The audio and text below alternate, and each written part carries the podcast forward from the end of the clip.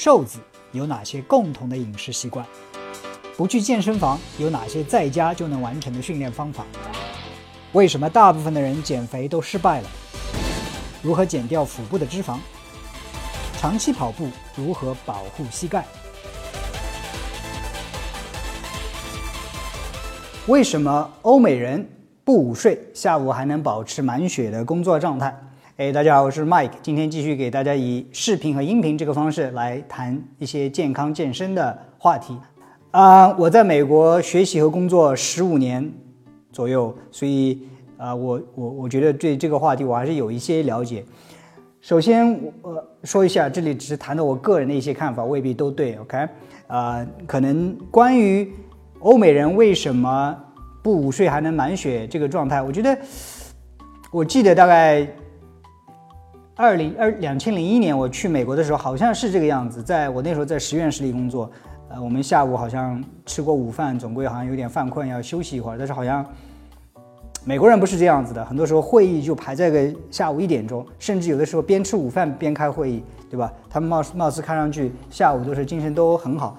我观察下来，可能有这么几个原因。我觉得，呃，不是哪一个原因，呃，决定了这样一种导致了这样一种现象。OK，当然也不是所有的欧美人都是。每天下午都是精神满满，OK，所以 我谈一下我我的这几个可能的原因。第一个就是，可能是跟我们午对午呃午饭吃的有关系。那这里吃呢是可能是有几种关系。第一个是午饭的量，第二个是午饭吃什么有关系。那我发现啊，以前中国还有一句话叫早饭要吃饱，中午要吃好，晚上要吃少，因为。大多数中国人都是每天只吃三餐，三餐。那午餐呢是可能是非常重要的这样一餐。那很多时候我们中午喜欢吃的比较呃好一点，比较饱一点。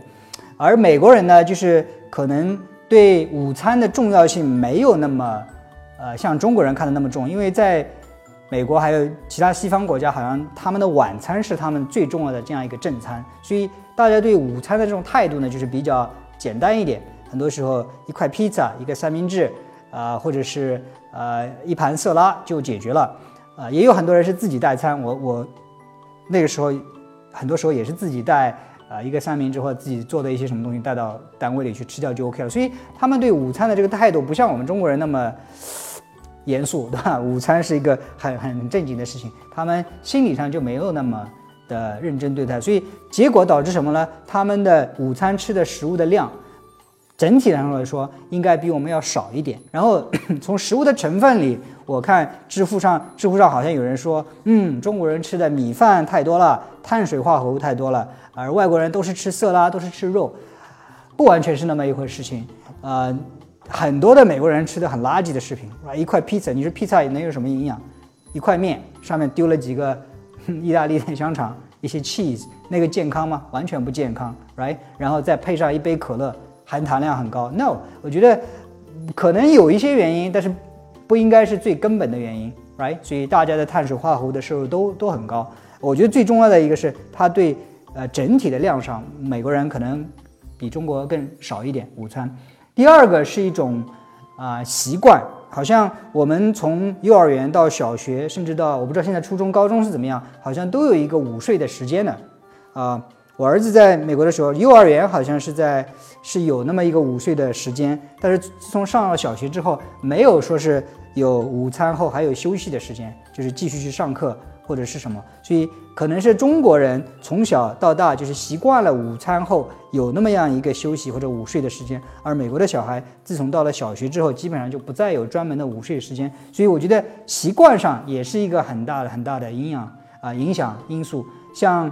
我到了美国大概两三年之后，也就慢慢习惯了美国的那种呃工作节奏啊，就是也没觉得好像也没觉得下午一定要睡一个觉，OK。所以当你平时一直养成这个习惯之后，你觉得啊那个是我应该的，好像少了那个，我觉得不习惯，OK。还有一个呢，就是美国人呢，其实可能他们喝的这种咖啡这种刺激性的饮料比较多一点，很多时候早上啊、中午啊，他们习惯来一个咖啡，所以很多时候可能。咖啡也有一些提神的作用，当然，咖啡啊等等这些饮料在中国也越来越多的人去喝，但是从一个普遍的水平，还是欧美人喝咖啡啊比较多一点。OK，中国人呢相对来说喝的少一点，所以很多人美国的精神它是靠这种咖啡因来支撑的。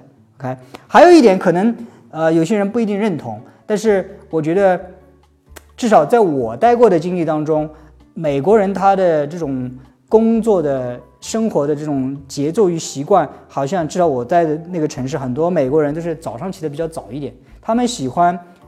早早点去上班，早点回家。很多时候下午五点差不多就是下班了。而中国的话，一般要到下午六点六点半才回家啊。而且中国的夜生活除了很好像比美国还要丰富，但这点可能跟别人想象的不太一样，对吧？就是觉得好像应该是美国夜生活丰富啊。对的，美国人 年轻的小孩大学的时候可能是搞得很晚，但是一旦成家立业之后，工作的这群人，他的生活是非常非常规律的。早上有的时候六点半七点就去上班，下午五点钟就回家，也不像很多人想象的，就是整天去呃泡吧呀，搞得很晚很晚。所以传统的这些呃西方家庭，其实他的夜生活并没有中国人丰富。